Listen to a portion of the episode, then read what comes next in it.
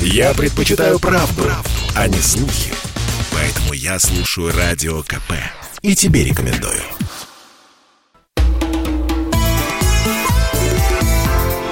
«Национальный вопрос» Программа создана при финансовой поддержке Министерства цифрового развития, связи и массовых коммуникаций Российской Федерации. В студии ведущая программы Андрей Баранов. Здравствуйте, и Ирина Афонина. Да, мы приветствуем наших радиослушателей. И в течение ближайшего часа в прямом эфире мы с вами успеем обсудить темы, которые так или иначе между собой э, связаны. Э, ну, просто вот как инфоповод, э, скажем, что очередная драка произошла в центре Москвы на Бауманской улице. Выходцы из стран Средней Азии устроили массовую драку. В итоге почти 50 человек были доставлены в полицию. И вот председатель Следственного комитета России Александр Бастрыкин поручил провести проверку по факту этой массовой Взял драки. под собственный личный контроль, кстати говоря, этот случай. Да, и, и не первый уже. Совершенно верно, да. Мэр столичный э, сказал, сколько, собственно, депортировали уже из э, Москвы. Э, побывали некоторые журналисты в поселке Софино, который также находится, как вы понимаете, недалеко от Москвы. Там тоже есть что обсудить. Два года назад там произошло резонансное ЧП, которое, как выяснилось, никто не расследовал вот эти два года. И только сейчас вот благодаря тому, что в в соцсетях выплыла информация э, о том, что э, избивали э, мальчишку там, и кто избивал, и как дело закончилось, это стало приобретать такой вот общественный резонанс. Но это все вот буквально через полчаса мы обсудим. А сейчас с нами на связи руководитель правозащитного центра Всемирного Русского Народного Собора, исламовед, профессор Московского государственного лингвистического университета Роман Силантьев. Роман Анатольевич, здравствуйте. Здравствуйте, Роман Анатольевич. Здравствуйте, Роман Анатольевич. Добрый день. Да, добрый день. Вы заслушались нас, насколько я поняла. Да, мы хотели с вами, собственно, обсудить, э, ну, можно так сказать, э, скандал этой недели. А, потому что и э, Дмитрий Стешин, спецкор комсомольской правды, и вы, соответственно, тоже уже комментировали, обсуждали ситуацию, которая связана с проектом строительства в 140 километрах от Москвы. Ну, его так назвали, мусульманского поселка поселка, в котором будут жить по э, шариату. И я думаю, что наши радиослушатели уже, конечно, знакомы с этой темой. Если нет, то мы сейчас э, для вас, ну, в общих чертах обрисуем, собственно, что происходило. Да, в 140 километрах э, на северо-запад от Москвы, по Новой Риге, в Шаховском районе Московской области, рядом с деревней с русским названием Нечесово, 70 гектаров земли сельскохозяйственной, было выкуплено под э, некое строительство. Строительство непростое, а то, где будут жить только по законам шариата. Туда будут селить э, приверженцев ислама, э, там будет гигантский комплекс спортивный, там будет комплекс школьный, там будут магазины, роскошные особняки. Я смотрю на макет на официальном сайте э, будущего поселка, а в центре всего мечеть как положено, с куполом и минаретом. Вот такое вот необычное э, поселение, значит, шариатского типа готовится у нас совсем рядом со столицей. Да, ну а далее начали э, выясняться некоторые подробности. Э, кстати, Э, сама, так сказать, идейная вдохновительница всего этого проекта. После того, как началась вот такая активная волна удивления по поводу этой застройки, и, естественно, начали просить комментарии, она как-то быстренько ушла в тень. Сначала пыталась выставлять, ну, так сказать, информатором о том, что происходит Э, одного из э, журналистов, э, который якобы собирался там приобрести кусочек земли, Руслана Курбанова. Потом, собственно, и вообще эта информация как-то постепенно стала для них, видимо, не очень интересна, поэтому сама Амина, благодаря которой, собственно, население и должно было, поселение должно было называться Аминовкой. Ну, так его пока назвали местные жители. Ну да. Вряд ли она будет называться официально. Да, Амина Шабанова на связь не выходит. Но это не мешает нам, собственно, обсудить э, сам масштаб проекта и э, то, как могут дальше развиваться события. Роман Анатольевич, ну, насколько я понимаю, тут э, все не так просто, да, как казалось на первый взгляд. Ну почему? Тут все наоборот, просто типичная афера известные секты анастасийцев или кедрозвонов, которые на этот раз решили замаскироваться под мусульман и продать доверчивым товарищам землю в три дорого. Классика жанра у нас уже десятилетиями это отрабатывается на сотни таких эко-поселений по всей стране. И некоторые люди действительно продали квартиры и купили там священный гектар. Не все, кстати, из них выжили, поскольку у них там жесткие ограничения по медицине и по питанию. Ну и тут решили, так сказать, охмурить мусульманский сегмент, и благодаря Таищу Курбанову, хорошо нам известному, и прочим деятелям, э, ну, скажем так, вежливо доверчивым чрезмерно, немало в этом преуспели. Но подождите, э, насколько мы можем понять, все-таки э, сама идея строительства такого поселка, экопоселения, она в том числе поддерживалась и на самом высоком духовном уровне. Духовное управление мусульман одобрило Э, это строительство, и, собственно, именно это и э, преподносили как то, что это действительно будет некое место единения единомышленников по вере, что там не будет, ну, я не знаю, там никаких уклонений, отклонений от традиционного ислама, то есть все будет чисто, благостно, красиво, возвышенно, духовно и так далее. Простите, а неужели даже на таком уровне уровне не могли рассмотреть вот эту аферу. Да. да. А какой же это уровень? Это одно из двух духовных управлений мусульман Московской области. Хорошо известный нам товарищ Абясов его возглавляет. Авторитет у него не сильно высокий, но зато знаменит он тем, что в общинах регулярно рейды проводятся. Вот недавно в Котельниках, так сказать, его общину опять проверили на экстремизм.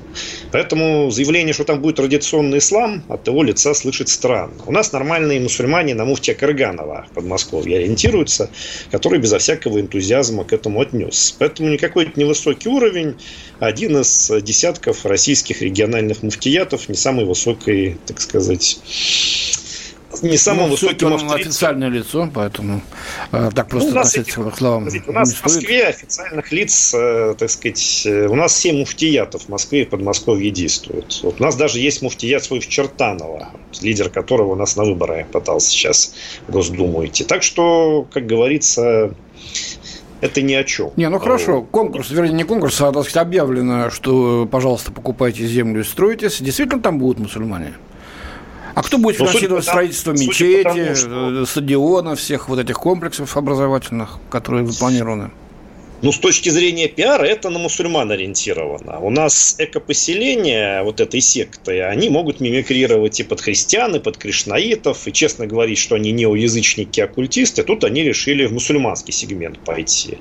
Вот из того, что я читал вот у этой блогерши Амины Шабаевой, которая все это и придумала монетизировать, никакого ислама я там не наблюдаю, зато наблюдаю четкое вероучение вот этой секты кедрозвонов отказ от медицинской помощи, отказ от прививок, домашнее образование детей, места силы, биорезонансная терапия, священные гектары, к поселению, это все вот четко вот оттуда. Отлично. Вот эти все слова маркеры. Мечеть, мечеть-то как с этим будет, э, так сказать... Э... Увязано. Да, Объясните Их мне, это пожалуйста. бывает так, они, так сказать, какую-нибудь избу вот, или какой-нибудь этот вагончик объявят мечеть. Не знаю, вот, а вот этот макет, который выставлен на официальном сайте, он просто так, что называется, Для головы? привлечения инвесторов, да, конечно, ли? для привлечения внимания. Так сказать, я ж э, хорошо помню, тоже был с Еленой на эфире, что никаких разрешений на строительство ни школ, ни мечети там не дают. Это, собственно, совокупность дачных участков, а на строительство каких-то иных зданий требуется особое разрешение решения которого там нет близко.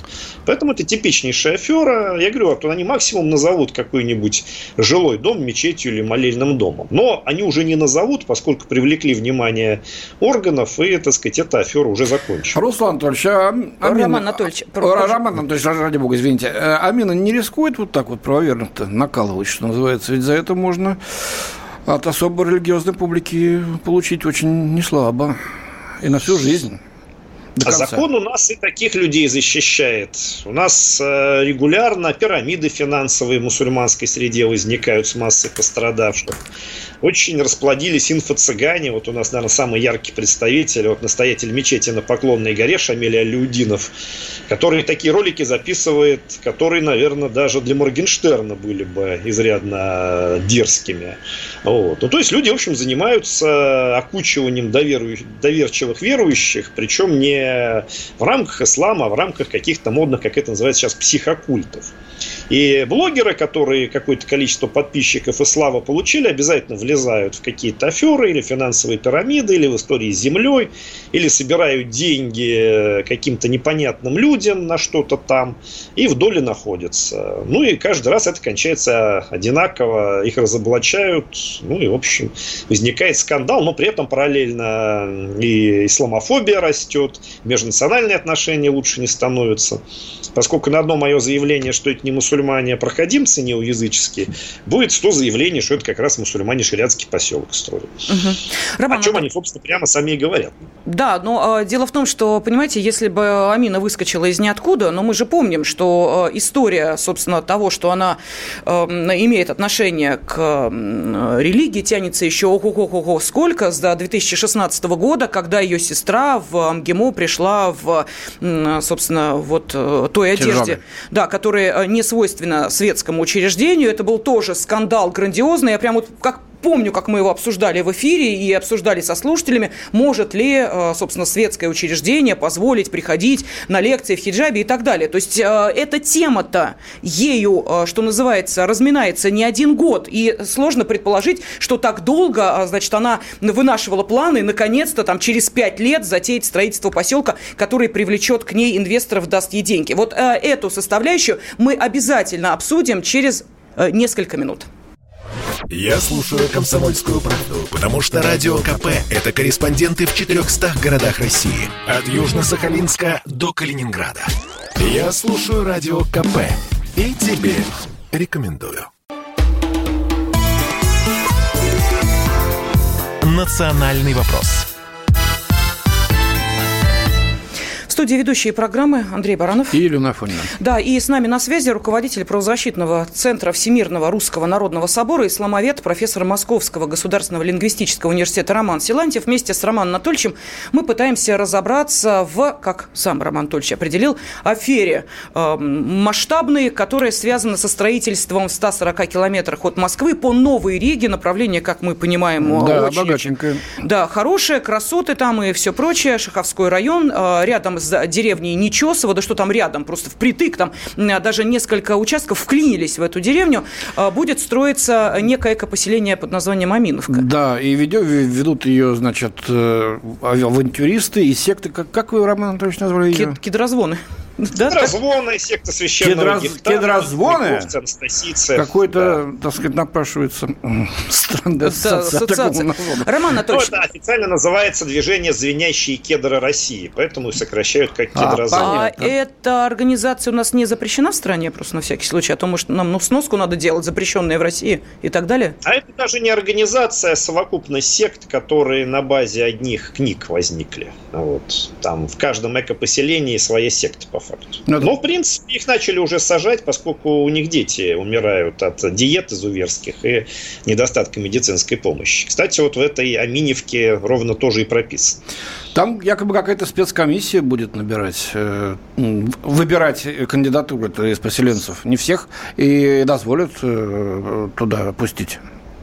Я думаю, сейчас туда приедет спецкомиссия ФСБ, если еще не приехала, и все безобразие прекратит, если еще не прекратила. Насколько мне известно, там все безобразие прекратили. Тот человек, который владел этой землей уже в ужасе, открещивается от Амины и жалеет, что с ней связался. И тема, как мне кажется, уже закрыта. А, а сама Амина уехала как интересно. Искать.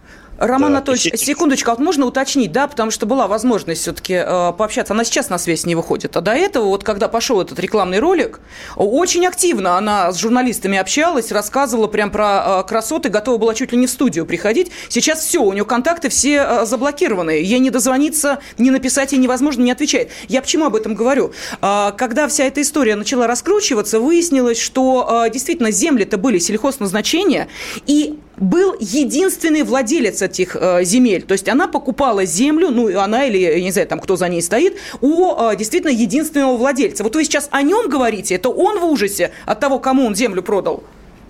Ну да, он по неопытности связался с пиарщицей, которая из, принципе, вполне себе жизнеспособного проекта, может, что-то он и продал бы в итоге, устроила ему мощнейшие проблемы на уровне, ну, как минимум, губернатора Московской области, поскольку уже там, так сказать, в курсе, я думаю, и люди повыше.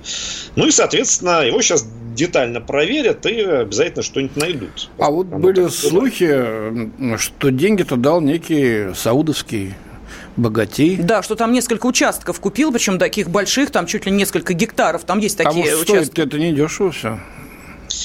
Ну, вот был такой журналист Хашоги, вот, который сильно обидел саудовских богатеев. Возможно, собственно, таким же образом поступят и с теми людьми, которые надурили их на этот раз. Там народ довольно жесткий живет. Я и, говорю, да, что рискуют, с огнем играют. Ну, а... я, же, я правильно понимаю, что милейшая Амина у нас э, исчезла по совету своих сектантских этих психологов искать места силы. Я бы на ее месте бы также поступил. Тут самое время уже в бега, так сказать, пускаться. Угу. Тут ну, уже не православные будут искать, а пострадавшие мусульмане. Я могу сказать а, только о том, что мы вот сами пытались на протяжении нескольких дней с ней связаться для того, чтобы вот вы могли ей задать те вопросы, которые сейчас мы обсуждаем, она бы на них ответила. Но э, наши э, продюсеры не смогли до нее ни дозвониться, ни написать ей. То есть ей пишут, она не отвечает. То есть, понятно, человек так ушел в тень. написала, что отключила связь и уехала в леса искать места силы. Собственно, наш предупредил даже. А, понятно. Интересно, только с детьми уехала Роман или нет? Ну вот вы как исламовед и политолог Павлук, не видите здесь такой бомбы политической. Э, вот угу. с, э, объявляется с, э, мусульманское поселение, открытое только для мусульман, с мечетью в середине, в традиционнейшем русском, так сказать, средней нашей полосе. Не все это воспримут нормально. Зачем это делается? Вы знаете, есть такое слово хайп модное. Раньше, например, у нас мог какой-нибудь мусульманский деятель заявить, что надо убрать кресты с российского герба. Это лет 15 назад так говорили. Потом требовали ввести пост президента, вице-президента мусульманина и закрепить за мусульманами. Потом требовали построить в каждом российском посольстве по мечети, как муфти Гайнудин. Требовали запретить празднование Куликовской битвы годовщин. То есть похлеще были заявления ну, на самом деле. Буряты с калмыками обиделся, их-то обнесли. Ну, как же буддисты должны тоже... Так, так, так, прошу прощения. Мне сейчас ну. пишут, вот здесь буквально, вот у нас идет прямой эфир, и поступила информация от наших продюсеров. Она вот ответила. А, следующее. Амина ответила. Угу. Здравствуйте, смогу в понедельник вечером пообщаться. Мы в поход ходе тут плохая связь и интернет искать приходится. Роман Анатольевич, Амина готова выйти в понедельник на связь. Не знаю, радоваться этому или... Действительно ушла в поход. Ну, с ее слов, конечно, молодец, не соврала. Но, с другой стороны, действительно, попытка на хайпе что-то получить. Собственно, люди у нас и похлеще делают вещи, как мы видим. Э, вот у нас блогеры машины дорогие разбивают, и с вертолетов прыгают без парашюта, и в церкви покемонов ищут. Поэтому это просто один из этих элементов. Ну, Но... хорошо. А, Пожалуйста, пожалуйста, Власти к этому очень плохо относятся, поскольку если бы это был бы просто хайп, вот, который можно было бы поддерживать, осуждать, но это хайп, который еще бьет по сфере межрелигиозной и по межнациональной. Потому что, как говорится, то, что это хайп, это быстро забудется, осадочка останется, что хотели какой-то ваххабитский поселок построить и прочее, прочее, хотя по факту, конечно, не хотели.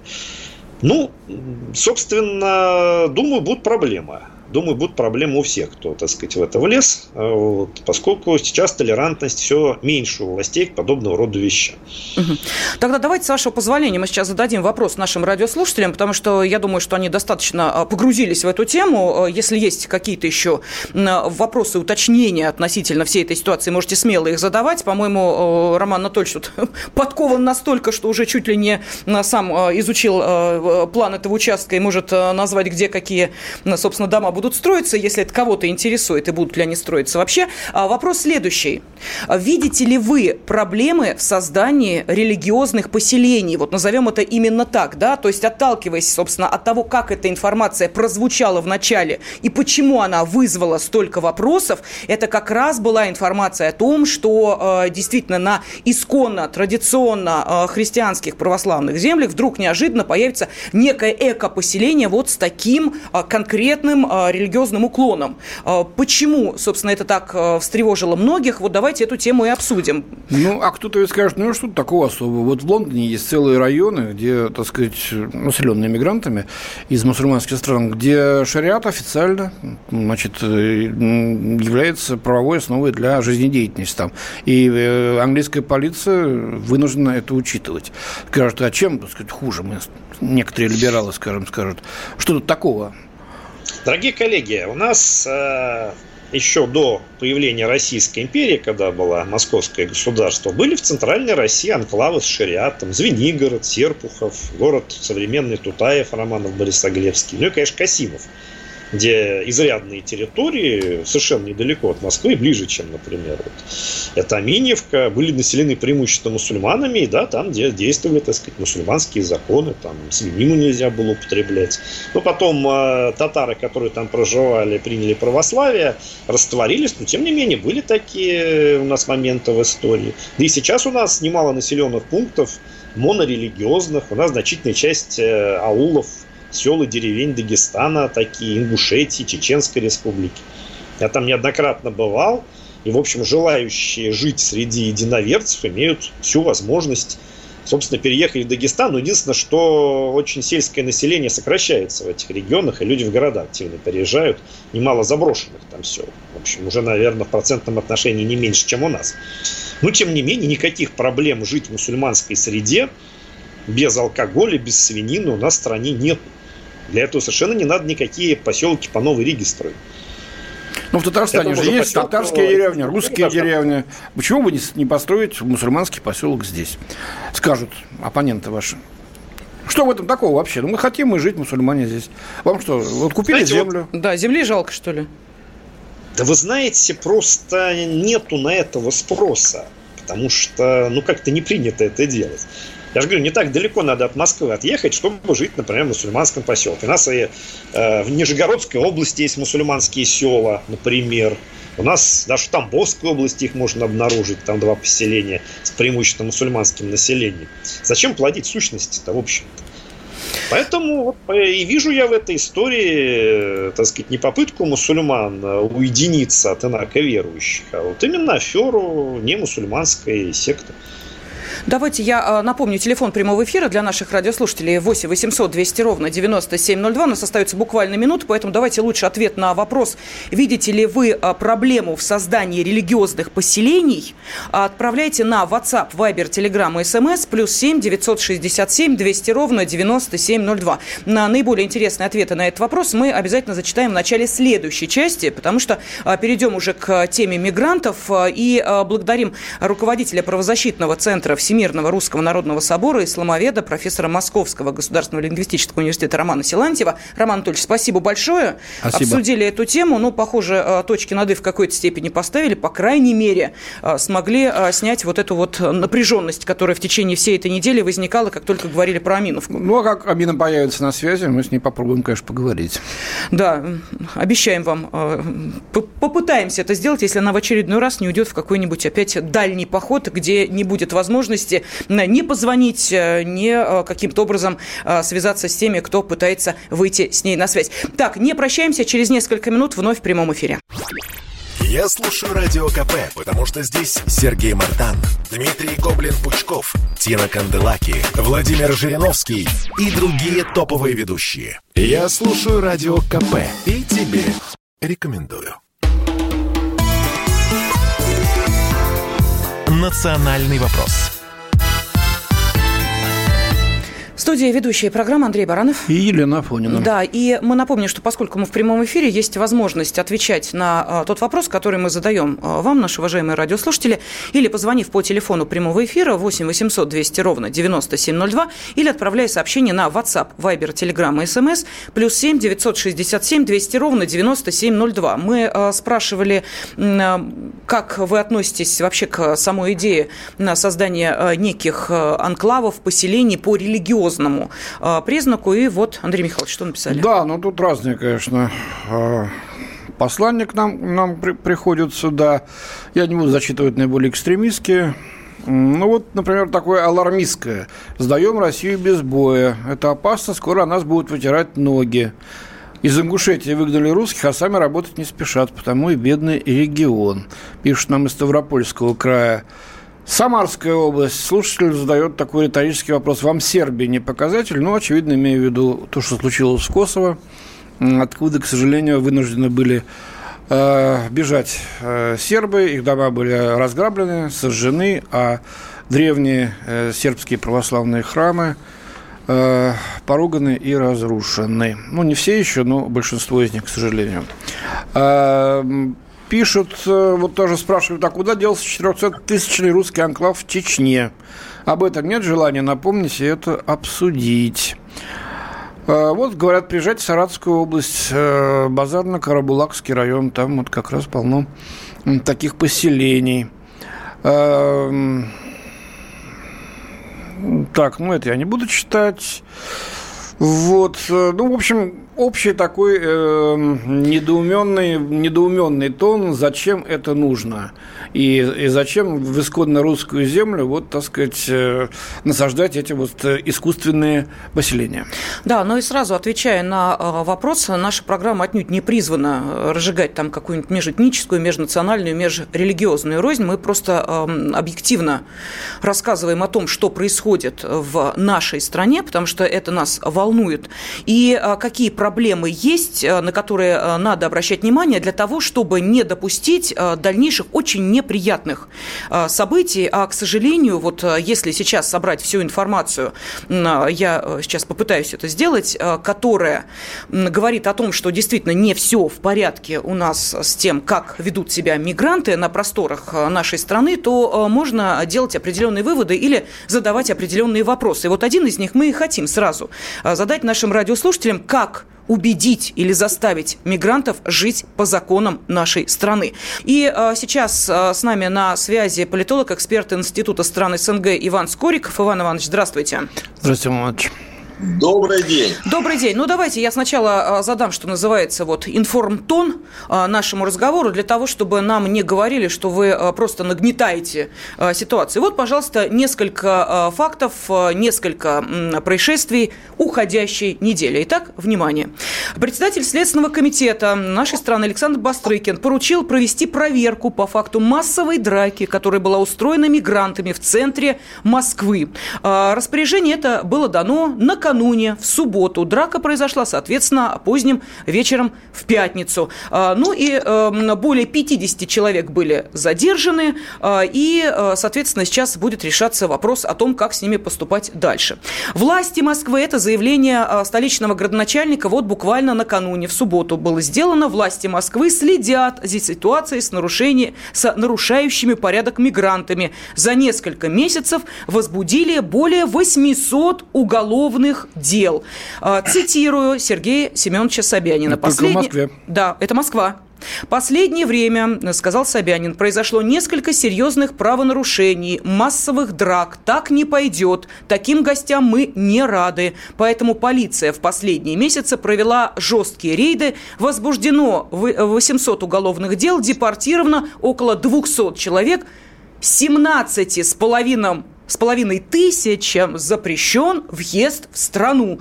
Вот это а, слова Сергея Семеновича Собянина. Ну, а теперь еще а, один инфоповод, что называется, да, этой недели. Тут в социальных а, сетях вдруг неожиданно проявили интерес к тому, что происходило в подмосковном поселке Софьино, это Подольский район Московской области, недалеко от Москвы, два года назад. Вдруг неожиданно выплыло в инфополе видео, на котором парень, боец такой он таджик по национальности. Да избива... не один. И не один, да. А, избивает а, русского парнишку, причем избивает достаточно жестко, жестоко. Да, это мужик, э, ну, молодой, ну, 18 сказать, лет ему, да, Андрей. 17 лет, а парню нашему лет 12-13 всего-навсего. Ну, вы знаете, там э, есть некая такая странность, потому что по тем сводкам, которые проходили, их там освежили в памяти два года назад, э, парнишка примерно был того же возраста, что и тот, ну, кто его избивал. но он выглядит значительно моложе. Да, младше. телосложение у него очень э, щупленькое. Так вот, пытались журналисты понять, а что за эти два года изменилось? Вообще понес этот парень, таджик, какое-то наказание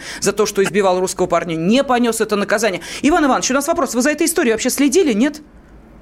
Я слежу и за этой историей, и за тем, что происходит с Софьина сейчас. То есть, несмотря на то, что спустя два года э, дело было возбуждено, травля родителей этого несчастного мальчика, жертвы, самого мальчика, она продолжается. Они вынуждены были взять в ипотеку квартиру и переехать.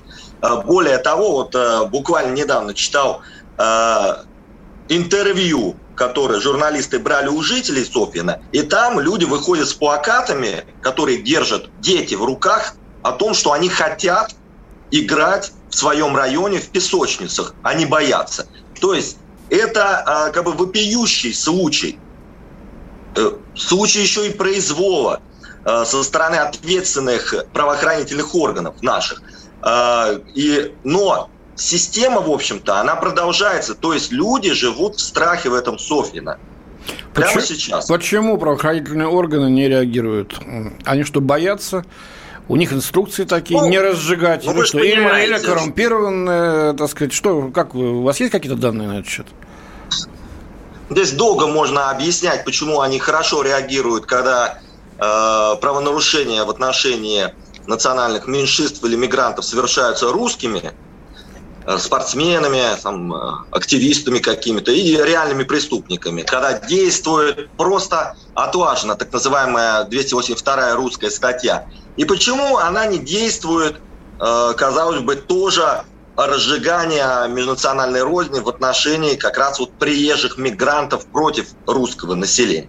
Ну, поскольку, поскольку действительно э, диаспоры очень сплоченные, они просто оперативно реагируют и защищают своих независимо от э, реальности правонарушения. Э, они очень четко формируют вот информационное пространство внутри своих сообществ, через мессенджеры сейчас они активно делают. То есть могут быстро собраться, начинают травли. То есть э, их сплоченность, она, естественно, лучше, чем у русских, которые, ну, вообще разобщены. И, конечно же, здесь имеет место коррупционная составляющая и страх. Страх и наших судебных органов, и правоохранительных, э, э, потому что участковые на районе, они живут в окружении тех же мигрантов.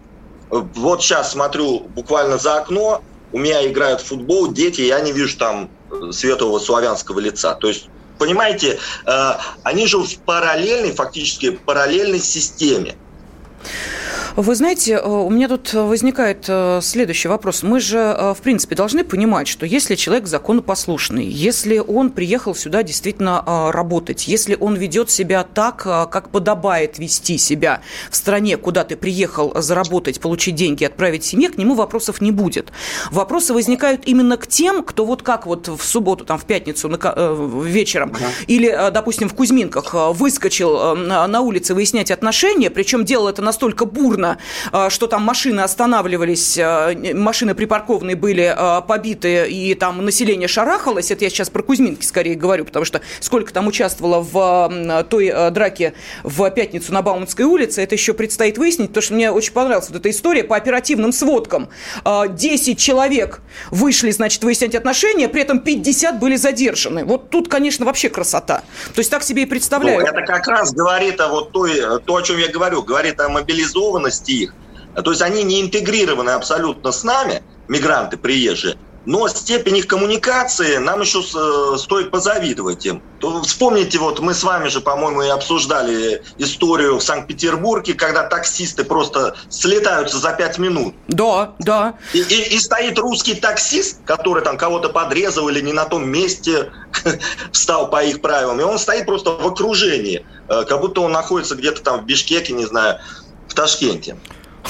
А вспомните, лет 15 назад, как только начали появляться здесь дворники, они были ниже травы, э, тише воды, э, ласковые, услужливые. Как только стали объединяться, садиться, на, мы, кор... садиться на корточки и говорить по мобильникам, говорим, что скоро у нас пошло, в этой мобиле будет уже и Талибан. Вот. Э, к сожалению, никакие попытки их интегрировать, как-то уж тем более ассимилировать, они не э, реализовались. И особенно, как бы, понимаете, парадоксально выглядит то, как по нашему федеральному телевидению там, Киселев и Соловьев рассказывают про Э, значит, то, как немок щупают мигранты в Германии, да, э, о том, как там теракты делают, ну и как бы даже насмехаемся над этим. А ведь это все будет и у нас, и будет и свой же БЛМ, там по-другому он будет называться. Ну, давайте это уже, в принципе, вспомним, происходит. что на уходящей неделе в разных э, городах крупных России были задержаны террористы, и ФСБ предотвратила по факту террористические Давайте акты. сейчас будут новости, а потом вернемся к теме. Попов изобрел радио, чтобы люди слушали комсомольскую правду. Я слушаю радио КП и тебе рекомендую. Национальный вопрос студии ведущие программы Андрей Баранов. Ирина Афонина. На ну связи вот... с нами политолог, эксперт Института стран СНГ Иван Скориков. Да, Андрей Михайлович? А, вот нам тут пишут слушатели, есть у нас телефонные звонки, сейчас тоже послушаем. У нас есть президент, и он обязан решать вопрос о мигрантах, а не задавать этот вопрос слушателям. Не согласен. Мы хотим знать ваше мнение. Кстати говоря, вот из таких вот э, ваших посланий, звонков и формируется представление о том, что люди думают. А, у нас в Выхино на Самаркандском бульваре, пишет из Москвы нам, я уже не вижу играющих русских детей. Вот. Э, так. Э, на велосипедах, в колясках с мамами очень много, прие... очень много мигрантов. Дело в том, что полиция нафарширована этими самыми непрошенными гостями и являющимися затаившимися русофобами, пишут из Питера. Вот. Э, э, загостились задает вопрос нам из Ленинградской области.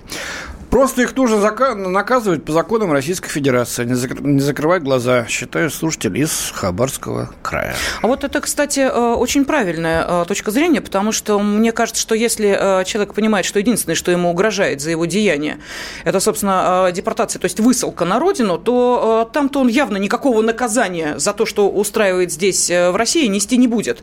Поэтому бесплатно отвезут на родину, замечательно, проскочу, еще лучше, значит, значит, вечерком встретимся с друзьями и опять устроим какую-нибудь э, очередную разборку. Но это, что называется, вот есть такая точка зрения, так хотелось бы сказать. И объясним, почему, собственно, эту тему э, мы э, поднимали. Сразу несколько резонансных случаев произошло на этой неделе.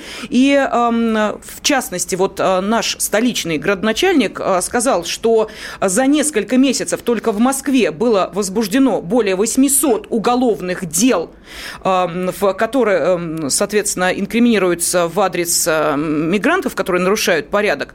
А, из нашей а, страны депортировано около 200 человек. Ну, опять же, это только вот по Москве, да, по региону там, наверное, цифры э, будут примерно такими же.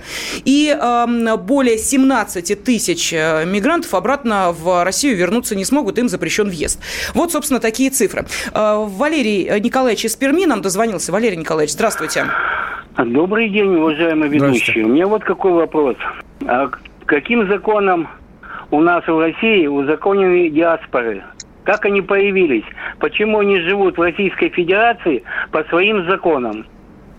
Иван вот самый главный вопрос. Почему? Валерий Николаевич, вы знаете, спасибо за вопрос. Я тут, кстати, узнала с удивлением, что некоторые диаспоры еще и деньги получают из нашей российской казны, э, почему получают деньги? Э, за определенные там проекты, программы и прочее, прочее. То есть им деньги еще выделяются. Вот это для меня стало настоящим открытием. Так, Иван Иванович?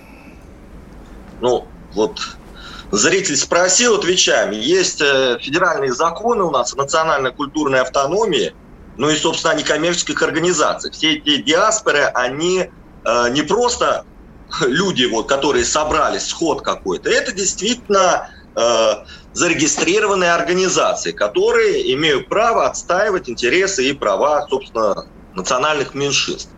Э, вот другой-то вопрос, который вот вы поднимаете постоянно в этих в темах Э, передач «Национальный вопрос», и, собственно, что спрашивают жители, а кто защитит русский народ, у которого нету диаспоры? И многие говорят, что она как бы и не нужна. Вот недавно обсуждали идею омбудсмена по делам русских.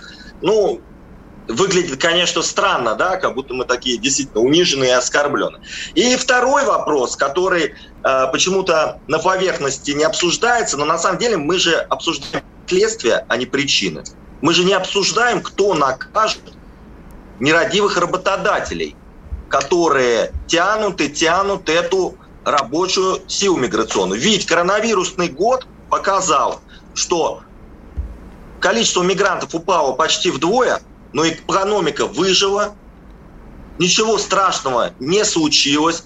И даже сами мигранты говорят, что за этот период, те, кто вот остались, э, и кто вообще в той же строительной профессии, что зарплаты-то по поднялись, действительно некому было демпинговать э, дешевой рабочей силы. Какая ответственность у нас будет к вот этим работодателям?